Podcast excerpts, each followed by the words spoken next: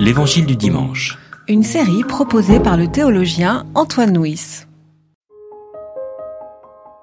Alors Jésus dit aux foules et à ses disciples, Les scribes et les pharisiens se sont assis dans la chair de Moïse.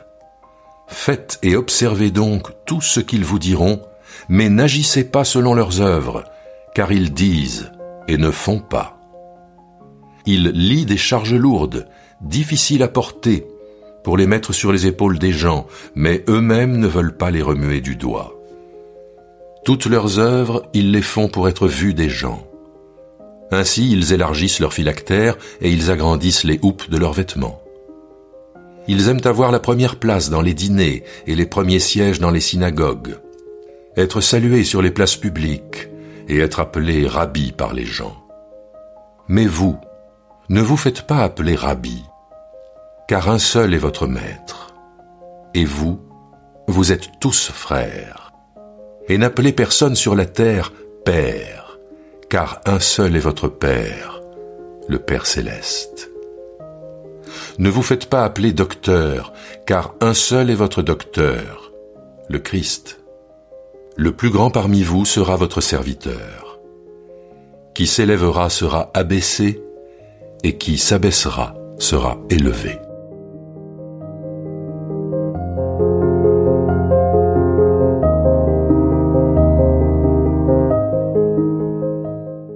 Dans les récits qui précèdent, euh, Jésus a été en polémique avec les religieux, avec les Sadducéens au sujet de la résurrection, avec les pharisiens au sujet de savoir quel était le plus grand commandement, mais toutes ces questions étaient posées à Jésus pour le piéger.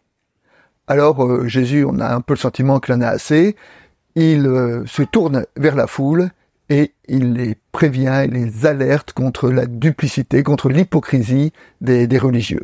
Et donc ce chapitre 23 est donc une grande diatribe contre les scribes et les pharisiens, mais gardons-nous de penser que ça ne s'attribuait qu'aux scribes et aux pharisiens.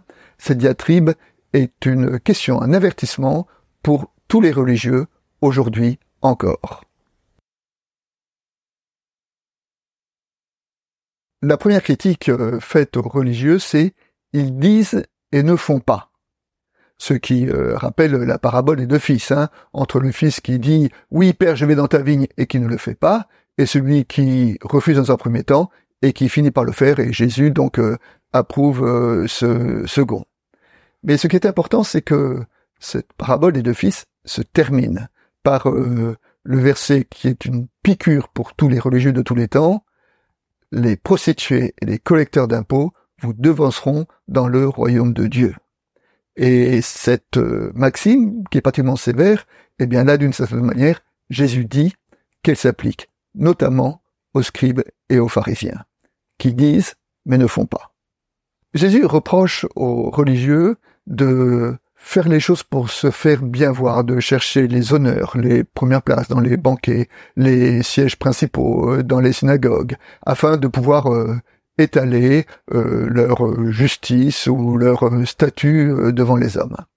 Et cette euh, critique vient et heurtée de front par les enseignements de Jésus, et notamment dans le Sermon sur la montagne, ou à propos de tout ce qui est de l'ordre de la piété, ce qui est de l'ordre de l'aumône, ce qui est de l'ordre de la prière, ce qui est de l'ordre du jeûne, Jésus dit, faites cela dans le secret que votre main gauche ne sache pas ce que fait votre main droite, reculez-vous dans la pièce la plus retirée, quand du jeûne parfume-toi, ce qui est tout le contraire de ce que font les scribes et les pharisiens qui aiment bien étaler leurs honneurs, leur statut, leur spiritualité devant les hommes.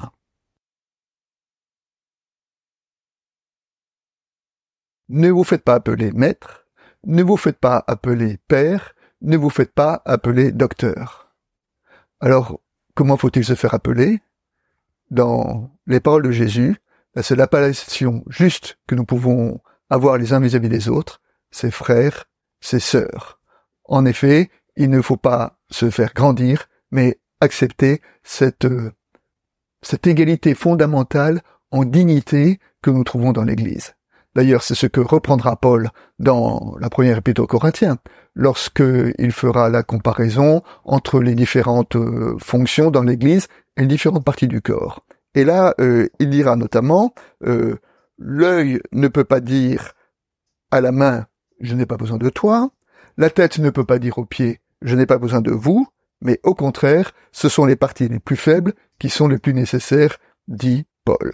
Donc il y a différence de responsabilité, mais sûrement pas différence de dignité. C'est la raison pour laquelle il y a une égalité fondamentale et il ne faut pas se faire appeler maître. Cette autre logique, cette euh, logique de d'égale dignité fondamentale de toute personne, s'adresse à aux interlocuteurs de Jésus, mais s'adresse aussi à l'Église, à la première Église et à l'Église de tous les temps. Et alors, nous ne pouvons pas ne pas évoquer ces quelques propos de l'épître de Jacques, qui s'adresse à l'Église de son temps, mais qui s'adresse aussi à notre Église. Jacques dit, Supposons en effet qu'il entre dans votre assemblée un homme avec un anneau d'or, des habits resplendissants, et qu'il y entre aussi un pauvre, avec des habits sales. Si plein d'intention pour celui qui porte des habits resplendissants, vous lui dites, tiens, toi, assis-toi à la place d'honneur, tandis que vous dites au pauvre, tiens-toi debout, là-bas, ou bien, assieds-toi au bas de mon marchepied. Ne faites-vous pas en vous-même une discrimination, et n'êtes-vous pas juge au raisonnement mauvais. Écoutez, mes frères bien-aimés, Jésus n'a-t-il pas choisi ceux qui sont pauvres du point de vue du monde pour qu'ils soient riches en foi, héritiers du royaume qu'il a promis à ceux qu'il aime? Et finalement, Jacques, dans ses versets, ne fait que prolonger cette parole de Jésus contre les scribes et les pharisiens. Dans le dernier verset de notre passage, euh, Jésus dit que celui qui s'élève sera baissé, celui qui s'abaisse sera élevé. Alors nous retrouvons le grand bouleversement des valeurs qui euh, traverse euh, tous les évangiles. Dans le royaume de Jésus, c'est les plus, le plus grand, ce sont les plus serviteurs, les plus hauts, ce sont les plus bas, le plus père, c'est le plus frère, le plus docteur, c'est le plus disciple. C'est-à-dire qu'il y a une espèce d'enseignement de l'humilité. Alors cela dit, méfions-nous parce que l'humilité est un piège. En effet, il n'y a rien de plus orgueilleux que de se considérer comme quelqu'un de humble. Ce que ce texte veut nous dire ici, c'est que tous les jours, nous devons déposer notre orgueil au pied de la croix, nous devons euh, convertir notre regard sur le monde et sur notre Église pour savoir vraiment ce qui est grand et ce qui est petit, non pas aux yeux des humains, mais aux yeux de Dieu. Cette parole adressée aux scribes et aux pharisiens, bien sûr, s'adresse à l'Église, et s'adresse à l'Église de tous les temps. Dans l'histoire, dans les premiers siècles de l'Église, l'Église a été persécutée. Et puis, à un moment, elle a été, reconnue. Elle a été reconnue par euh, l'empereur, et à ce moment-là, elle a commencé à euh, cultiver les honneurs. Et quand l'Église a changé comme ça, un père de l'Église, il a de Poitiers, a dit la chose suivante. Quant à nous, qui n'avons plus un empereur antichrétien, nous devons combattre un persécuteur encore plus insidieux. Il ne frappe pas notre dos à coups de fouet, il nous caresse le ventre. Il ne nous confisque pas nos biens, mais il fait de nous des riches pour nous donner la mort. Il ne porte pas atteinte à notre liberté en nous jetant dans les fers, mais il nous rend esclaves des invitations qui nous ont faites et des honneurs dans les palais. Il ne porte pas atteinte à notre corps, mais il prend possession de notre cœur. Il ne nous tranche pas la tête du plat de l'épée, mais nous tue l'âme de ses deniers. Que celui qui a des oreilles entende.